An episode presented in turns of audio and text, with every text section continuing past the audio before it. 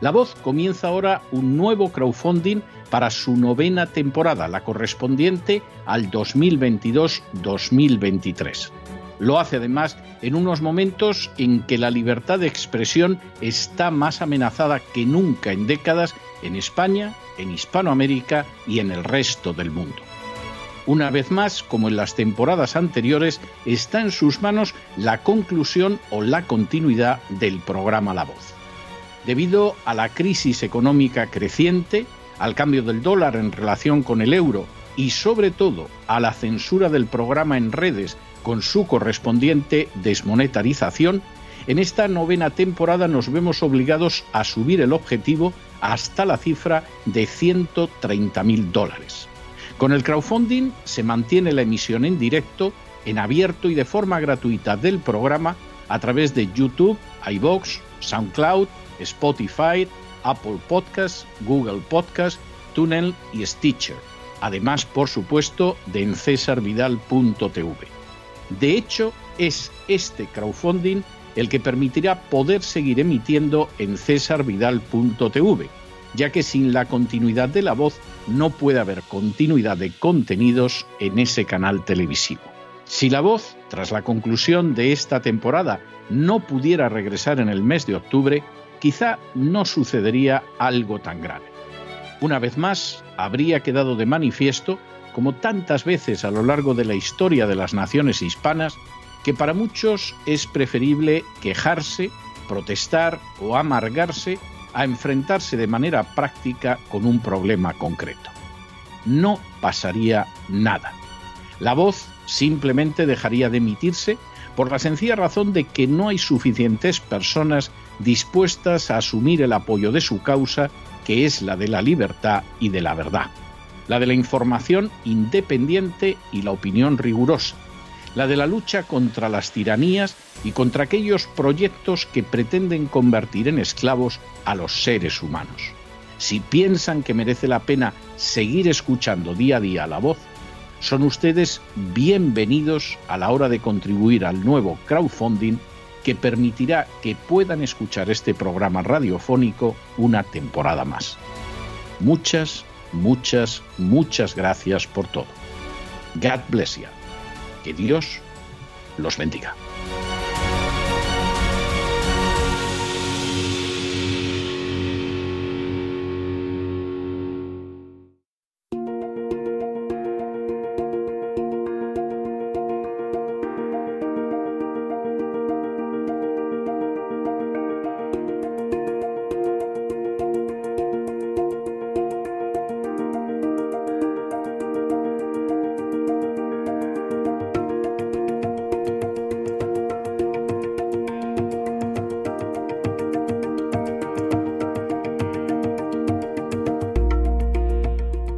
La Psicoteca con Miguel Ángel Alcarria.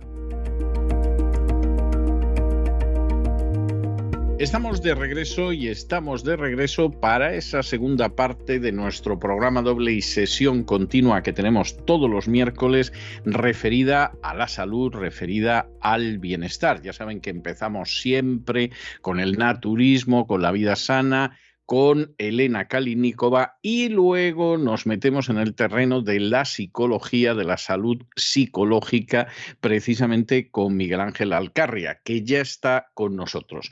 Don Miguel Ángel, muy buenas noches. ¿Por dónde vamos a ir hoy? Muy buenas noches, don César.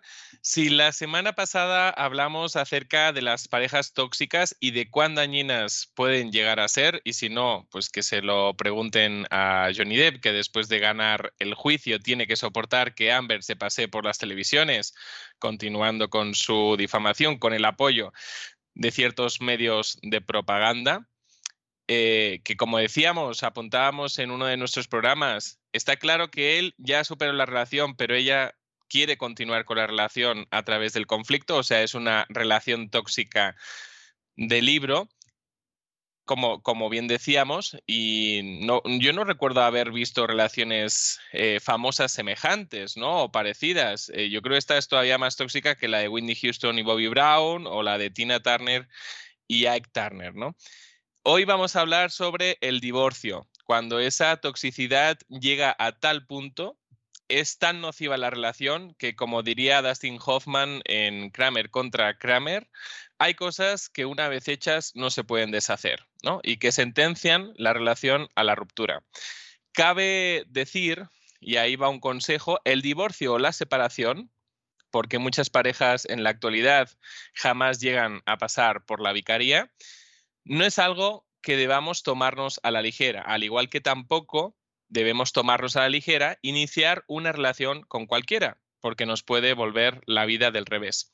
La ruptura debe ser la última opción cuando ya hemos intentado otras opciones, como por ejemplo una terapia de pareja, o cuando ya se han cruzado límites como el del maltrato o la infidelidad, casos que a mi entender pues ya no tienen solución alguna, se mire como se mire.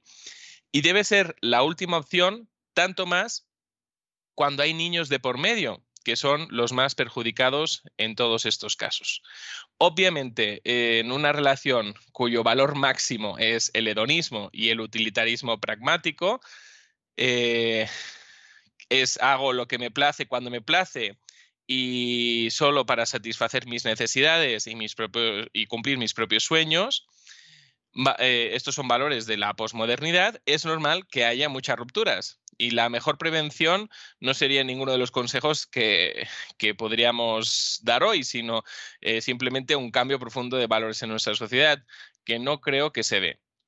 Empecemos hablando en el día de hoy de las estadísticas de nuestra amada España, aunque parece ser que no tan amada, sino más bien desamada, como vamos a ver. Nos casamos por debajo de la media europea, mientras en Alemania en 2020 hubo casi 400.000 matrimonios, en Reino Unido casi 300.000 y en Francia casi 150.000. En España solo hubo poco más de 87.000 matrimonios.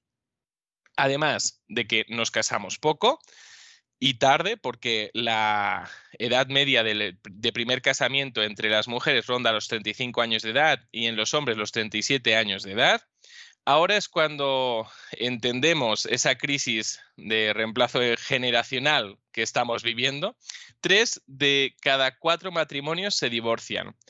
Esto nos lleva a que se produzcan 12 rupturas por hora y unos 300 matrimonios diarios, que no es poco. Esta cifra... No, no es poco, es, es una cifra bastante inquietante. ¿eh?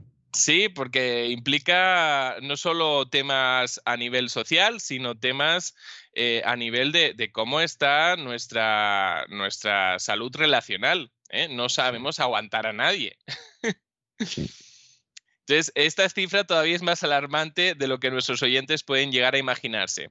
Y es que si en 2020 se produjeron 87.000 matrimonios, como decíamos, se produjeron 77.000 divorcios. Si hacemos una simple regla de tres, veremos que estos 77.000 divorcios representan el 87,5% de la cifra de matrimonios. Y esto nos muestra pues una tendencia social, ¿no? Una tendencia a igualar el número de divorcios con el número de matrimonios, que yo creo que pasará más pronto que tarde, ¿no? Es verdad que en pandemia eh, pudimos leer en la prensa que en 2020 disminuyeron ligeramente los divorcios, pero bueno, igualmente las cifras que tenemos son muy altas. Comparemos estos datos de divorcio con un país no europeo como por ejemplo México. Mientras en España se produjeron 77.000 rupturas en 2020, en México se produjeron 92.000 siendo la población mexicana casi tres veces mayor que la española. Y esto es que nos tiene que indicar algo. En números absolutos, España ocupa el noveno lugar del mundo en divorcios, después de países como Estados Unidos, Rusia, Alemania, Francia o Reino Unido. Lo que pone de manifiesto, una vez más, que cuando en España tenemos que ser líderes en algo, pues solemos serlo en cuestiones que no son muy dignas de imitar. De estos divorcios, de estos 77.000, entre un 25 y un 30%, o sea, entre uno de cada cuatro y uno de cada tres, en función del año, se producen de forma contenciosa y no de mutuo acuerdo. Así que, pues bueno, pues más que nuestra amada España, hablamos de nuestra desamada España. A este dato, y si pensamos en los menores, que son los más grandes perjudicados en todo esto por las malas decisiones de los adultos, debemos dar otro dato asociado al divorcio y es el porcentaje de custodias compartidas. Sé que hay muchas personas que están muy a favor de todo esto, pero vamos a hablar brevemente acerca de ello. En estos momentos se están otorgando custodia compartida en el 40% de los casos de divorcio. Y esto ha ido cambiando, ya que en 2010 las custodias compartidas solo representaban el 10% de los casos. Esto puede ser que suene fenomenal, ¿no? Desde la perspectiva de los adultos, pero desde la perspectiva del menor, una custodia compartida significa en casi todos los casos que el menor va como una peonza, de arriba para abajo, ¿no? Sí y pues es, una marranada para, para, el niño, ¿no? Entonces debemos eh, reconocer siempre ¿no? que no existe una buena solución para el menor. Ningún divorcio va, va a ser, eh, bueno, a lo mejor alguno, ¿no? esos casos que son eh, que no, tienen tanta representatividad, donde hay maltrato, donde el ambiente familiar es irrespirable, pueden ahí a lo, mejor los menores sentir un cierto respiro, ¿no? Pero en la mayor parte de los divorcios, pues simplemente pues van a sentir el divorcio como, como que les han hecho una trastada, ¿no? Por esta razón, antes de tomar la decisión de la ruptura, pues debemos pensarlo bien, porque no es una decisión que debamos tomar a la ligera, como decíamos. Y un último dato, antes de que se me olvide, cuatro de cada diez nacimientos provienen de parejas que no se han casado en España que puede que se separen y no sean contabilizadas estas separaciones en las estadísticas. son difícilmente rastreables eh, estas relaciones porque no tienen contacto con la administración. Y bueno, pues eh, esto todavía nos haría eh, mostrar una mayor alarma con respecto a las cifras y nos, mostraría la gran vulnerabilidad emocional que viven los menores en España. Y no solo por esto, sino por otros factores, como ya hemos hablado en otros programas, pues por ejemplo con respecto al abuso. Llegados al punto del divorcio o la ruptura, debemos tener en cuenta lo siguiente, y ahí van a ir cinco consejos para nuestros oyentes que creo que serán muy útiles. En primer lugar, es prioritario que intentemos que esa ruptura sea lo más amistosa posible.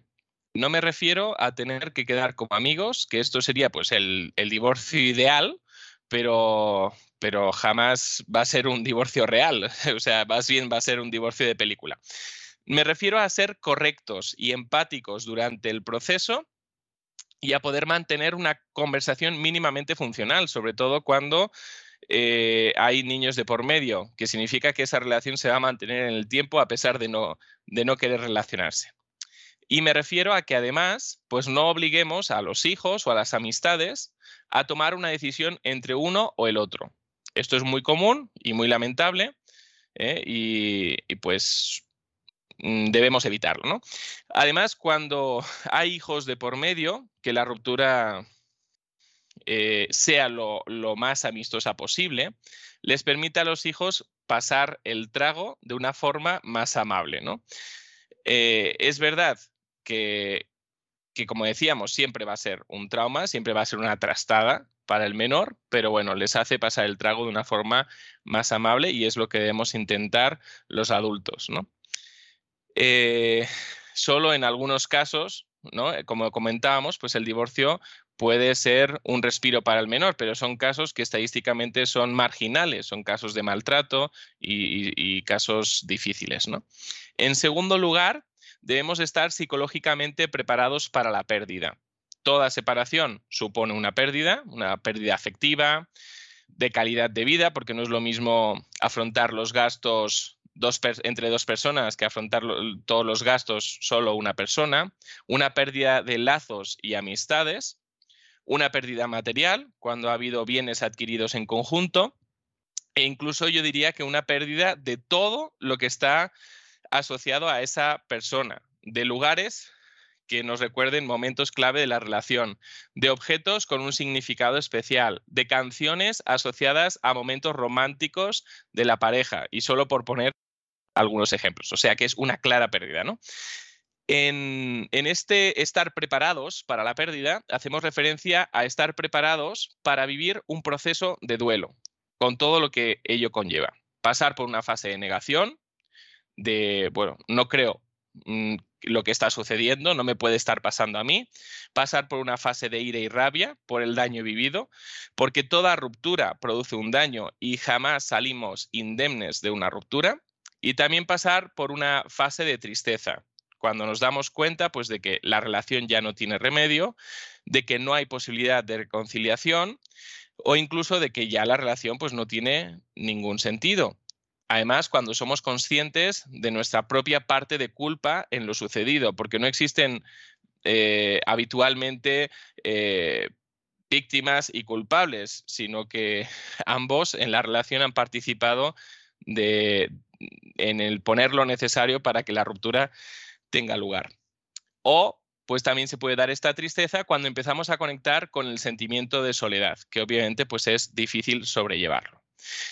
Hay personas que no llegan a, ese punto, no llegan al punto de la aceptación de, de esa separación, se quedan en fase de negación o de ira y en ocasiones intentan mantener la relación desde la lejanía, aunque si cabe todavía de una forma más tóxica que durante la relación, como es el caso de Amber. Eh, ¿Con el objetivo de qué? Pues pueden haber dos objetivos. El objetivo de mantener la relación, una relación dependiente, aunque disfuncional, o con el objetivo de vengarse de la otra persona, ¿eh? de torturar a la otra persona. El cómo resolvamos nuestras pérdidas depende de factores como nuestro temperamento, experiencias traumáticas pasadas. No es lo mismo vivir una primera ruptura que ya sea a lo mejor la segunda, y de nuestros estilos de afrontamiento. Toda ruptura tiene un daño emocional, por ejemplo, en nuestra autoestima, en la seguridad en uno mismo, y hay personas que están más preparadas que otras para hacer frente a esa ruptura, que son más resilientes en el sentido correcto de la palabra, no como eh, se está usando el concepto resiliencia desde algunas élites políticas. En cuanto a rehacernos de una pérdida emocional, solo decir que es importante vivir la emoción, o sea, no evitar eh, experimentar esas emociones de tristeza, de culpa, de ira. No debemos darnos instrucciones como la de ya no voy a llorar más por esta persona porque no se lo merece. Eh, hay que vivir estas emociones, ya que forman parte pues, del proceso normal de pérdida. Obviamente, no hace falta decir que si algo debemos cuidar, eh, son nuestras emociones, sí, pero debemos poderlas vivir y además debemos poder escoger cuándo las mostramos, cuándo sí se pueden mostrar, si las podemos dejar fluir y cuándo y no, porque solamente pues, va a perjudicar todavía más nuestras relaciones o el ambiente. Solo un apunte con respecto a este punto. Los terapeutas sabemos que hay personas, hemos conocido personas en terapia, que a pesar de la ruptura guardan fotografías, objetos vinculados a la relación, regalos. En ocasiones incluso pareciera que los guardan a modo de trofeo. Aquí no vamos a juzgar a nadie, solo debemos tener mucho cuidado con este tipo de acciones, ya que pueden entorpecer nuestro proceso de recuperación emocional post separación y nos pueden entorpecer a la hora de establecer una nueva relación en el futuro, porque puede ser un signo de que todavía seguimos anclados al pasado y no hemos resuelto nuestras heridas emocionales. El tercer consejo, una vez que nosotros estamos preparados para la pérdida, es que podemos ayudar a nuestros hijos a estarlo también, si es que hay hijos, ¿no? Obviamente, no es lo mismo divorciarse cuando los menores tienen de 1 a 3 años, que son edades cruciales para el establecimiento del vínculo afectivo emocional del menor con el adulto, o cuando tienen ya más de 10 años, cuando por tanto poseen una mayor capacidad de gestión emocional debido a que el vínculo paterno-filial pues ya se ha establecido y porque disponen pues de una mejor capacidad lingüística para entender la ruptura al menos a un nivel lógico, ¿eh? que no tanto emocional, ¿eh? ya que, bueno, pues estas edades no poseen grandes habilidades para reconfortarse ellos mismos y pues debemos aceptar que a lo mejor deban pasar años antes de que acepten y superen a un nivel emocional la separación de los padres.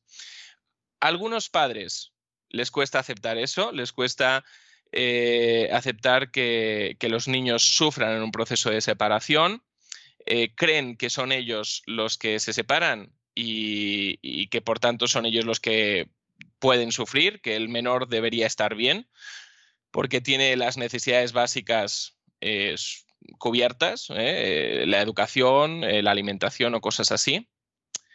Pero es normal que los menores muestren conductas regresivas de depresión, irritabilidad, comportamiento disruptivo, disminución del rendimiento escolar. Y debemos eh, abrir los ojos a esto. Los adultos tienen la responsabilidad de cuidar a los hijos durante todo el proceso de ruptura. No pueden abandonar a los menores en ese proceso pensando solo en su propio duelo. Y no pueden permitirse en ese sentido ser negligentes, ¿no? Además, en muchas ocasiones los menores puede que necesiten un acompañamiento psicológico, que es importante que no les neguemos, alegando pues que bueno, pues el, divorcio pues nos ha dejado sin blanca o cosas así. Por ejemplo, eh, ese acompañamiento psicológico puede ser útil para el momento en el que se le explique al menor que se van a separar. El impacto psicológico de la separación en los hijos es algo muy estudiado, muy documentado, y lo que debemos hacer como adultos es mitigar ese impacto en la medida de lo posible. Ahí es donde está nuestra responsabilidad como adultos. A este respecto, solo voy a leerles a nuestros oyentes un fragmento utilizado en una publicación eh, en una revista científica, la revista de la Asociación Española de Neuropsiquiatría, que en el año 2004 decía así, es conocido al respecto que la mayor proporción de ellos, de los menores, tienen una media de edad de seis años o menos en el momento de la ruptura, de cuyo conjunto una gran parte muestra más desajustes psicológicos a lo largo de su vida que los que pertenecen a familias intactas, si bien tales desajustes no siempre alcanzan niveles clínicos. No siempre, pero sí muchas veces, ¿no? Eh, y en este estudio hay otra afirmación interesante que dice los años inmediatamente posteriores a tales eventos, o sea, haciendo referencia a la separación, muestran marcadas anomalías en sus desarrollos.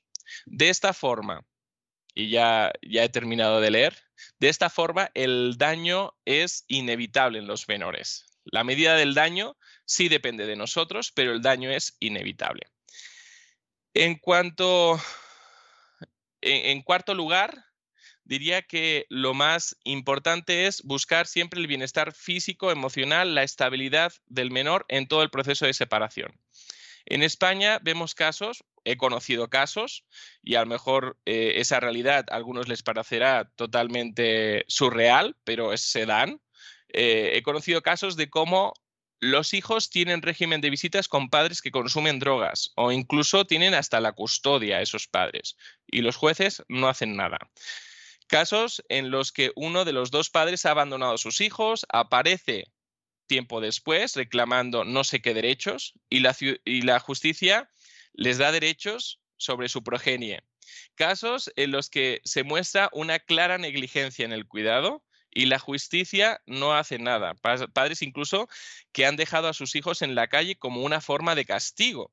Y la policía no ha levantado acta en el momento. Que, eh, padres que son toxicómanos, padres que ejercen la prostitución, padres que abusan de los niños. Sí, sí, el, panorama es verdaderamente, pero, pero inquietante, sí. Padres y madres que instrumentalizan al menor para hacer daño a su expareja. ¿eh? Sí, eso es muy común. Y madres pues que instrumentalizan a los hijos para sacar una pensión alimenticia. También. también las hay, ¿no? Y digo madres porque lo que he visto, al menos en casos que yo he conocido, es que cuando le toca la custodia al padre y tiene que recibir una manutención, la cantidad en el caso de, recibida en el caso de los hombres siempre es menor que en el caso de las mujeres. O sea que esto es algo que, que nos muestra ¿no? esa tendencia ideologizada de la justicia. Ante todo esto, ¿eh? simplemente decir que los padres tienen más obligaciones que derechos. Yo eso siempre es lo que digo que es el menor quien tiene el derecho a estar en un entorno seguro, estable y que le permita un óptimo desarrollo físico, cognitivo, emocional y moral. No es que el padre o la madre tengan derechos a. Esta realidad es la que vivimos en España. Es una realidad que muestra pues, que el Poder Judicial peca faltando a su debida diligencia hay casos en los que me comentan ¿no? que cuando llegan a, juicio por divorcio, pues eh, el juez se reúne con los dos abogados y les dice algo así como, mira, entremos o no entremos a juicio oral, esto es lo que voy a sentenciar. Así que esto es lo que hay. ¿Y para qué vamos a perder más tiempo? Sí, sí y además, pues, eh, bueno, tú que, que, que eres abogado y has ejercido, sabes que eh, el juicio oral forma parte de la prueba. O sea, que están eh, obviando parte del elemento probatorio. Totalmente la práctica, la práctica de la prueba se da en el juicio oral en buena medida, ¿no? Salvo una prueba documental que, se haya aportado previamente, que esa se da por reproducida en el juicio oral. Sin embargo, ahí hay parte de la prueba importante, como es la testifical o como puede ser la confesión, etcétera, que eso, su ámbito es el, es el juicio oral. Sí, sí, es así, es así. Entonces lo que observamos es que las sentencias son completamente ideologizadas que seguramente yo diría pues que reciben eh, órdenes de arriba de cómo tienen que ir la línea de las sentencias a no ser que se encuentren con un caso súper excepcional y aún así pues ya vemos esa señora que ha recibido un indulto parcial que es un caso tremendo sí. Eh, no, no debe importar a quién le demos la custodia si es hombre o es mujer, siempre debemos buscar el, bien prioritario del menor. Y en esta línea es que debemos acabar con el mito de que siempre los hijos están mejor con sus madres.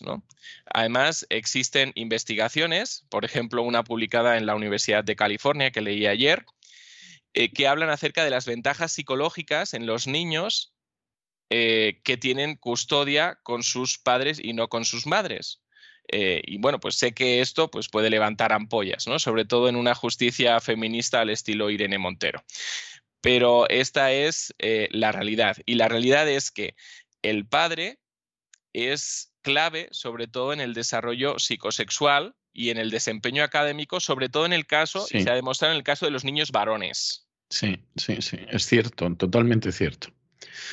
Recordemos en este punto otra frase de la película Kramer contra Kramer, que a mí es una película que me gusta mucho. En la que se podría hacer ahora. Kramer contra Kramer ahora sería una película imposible. Bueno, pues sí, puede ser. Eh, eh, bueno, Dustin Hoffman en esa película eh, decía, quisiera saber quién dice que, las mujeres, que, la mujer es mejor que el padre. Eso es algo que nos tiene que hacer pensar y es una película muy útil en ese sentido. ¿no?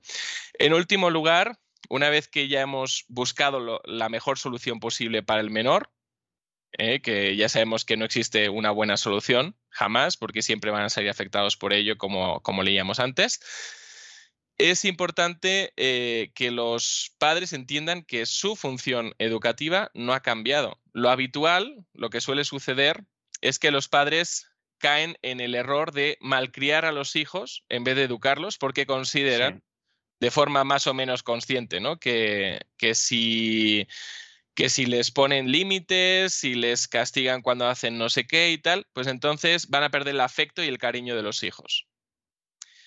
Por esta razón es que no ponen límites, ¿no? Eh, y empiezan a malcriarlos. Este error es muy común, es un error de negligencia en cuanto a la responsabilidad y funciones de los padres y madres. Los hijos muchas veces lo captan y lo aprovechan y lo manipulan. Además, y la cuestión es que yo ahí les diría ¿eh? que con el tiempo los hijos llegan a agradecer a los padres que hayan mantenido su responsabilidad paterna. ¿Eh? que hayan guiado su crecimiento y que les hayan protegido de esta forma a través de, estos límites, les hayan protegido de los peligros de la vida. En el día de hoy simplemente quiero que nos quedemos con dos ideas centrales. Primero, la importancia de valorar, cuidar y nutrir nuestras relaciones de pareja, porque pues una ruptura siempre produce pérdida y la necesidad de empatizar no solo con nuestros ex, sino sobre todo con los niños, de ver el proceso del divorcio desde la perspectiva del menor, que siempre nos centramos en la perspectiva de los adultos y no sé qué derechos. No, vamos a verlo desde la perspectiva eh, del menor y hacerles eh, el trago lo más suave posible y que pues eh, el menor quede en la mejor situación posible después de esa separación. La semana que viene, don César, Dios mediante, eh, nos introduciremos en la mente de un joven que fue abandonado por su pareja y que, a ver, es un caso muy marginal estadísticamente, pero terminó convirtiéndose en el primer asesino en serie de la historia de Estados Unidos. Él es Ted Bundy. Sí, sí, me acuerdo de Ted Bundy perfectamente, sí, sí. Eh, además es algo que ha, revivido porque en medio de pandemia, aunque pasó desapercibida, salió una película eh, sobre el caso. O sea que está reviviendo otra vez todo esto y invitamos a nuestros oyentes pues que no se lo pierdan. No, que no se lo pierdan en absoluto, vamos, no, no cabe la menor duda. Pues muchísimas gracias por todo, don Miguel Ángel y hoy yo para despedirle eh, me voy a permitir llevarle la contraria y he decidido escoger una canción de The Proclaimers que se titula Let's Get Married, que sería algo así como casémonos o vamos a casarnos. ¿eh? Dado que parece ser que el grito de guerra en estos momentos es vamos a divorciarnos, yo le voy a dejar con este tema de The Proclaimers que dice exactamente todo lo contrario, vamos a casarnos. Un abrazo muy fuerte y hasta la semana que viene. Un abrazo. Y con estos compases del vamos a casarnos de los Proclaimers hemos terminado, hemos llegado al final, hemos concluido nuestra emisión, nuestra singladura del programa de La Voz para el día de hoy. Esperamos que lo hayan pasado bien, que se hayan entretenido, que hayan aprendido una o dos cosillas útiles y los emplazamos para mañana, Dios mediante, en el mismo lugar y a la misma hora. Y como siempre, nos despedimos con una despedida sureña. God bless you. Que Dios los bendiga. El programa La Voz es una producción de Artorias Incorporated y al amparo del derecho a la libertad de expresión no se hace responsable de las opiniones vertidas en el curso del mismo.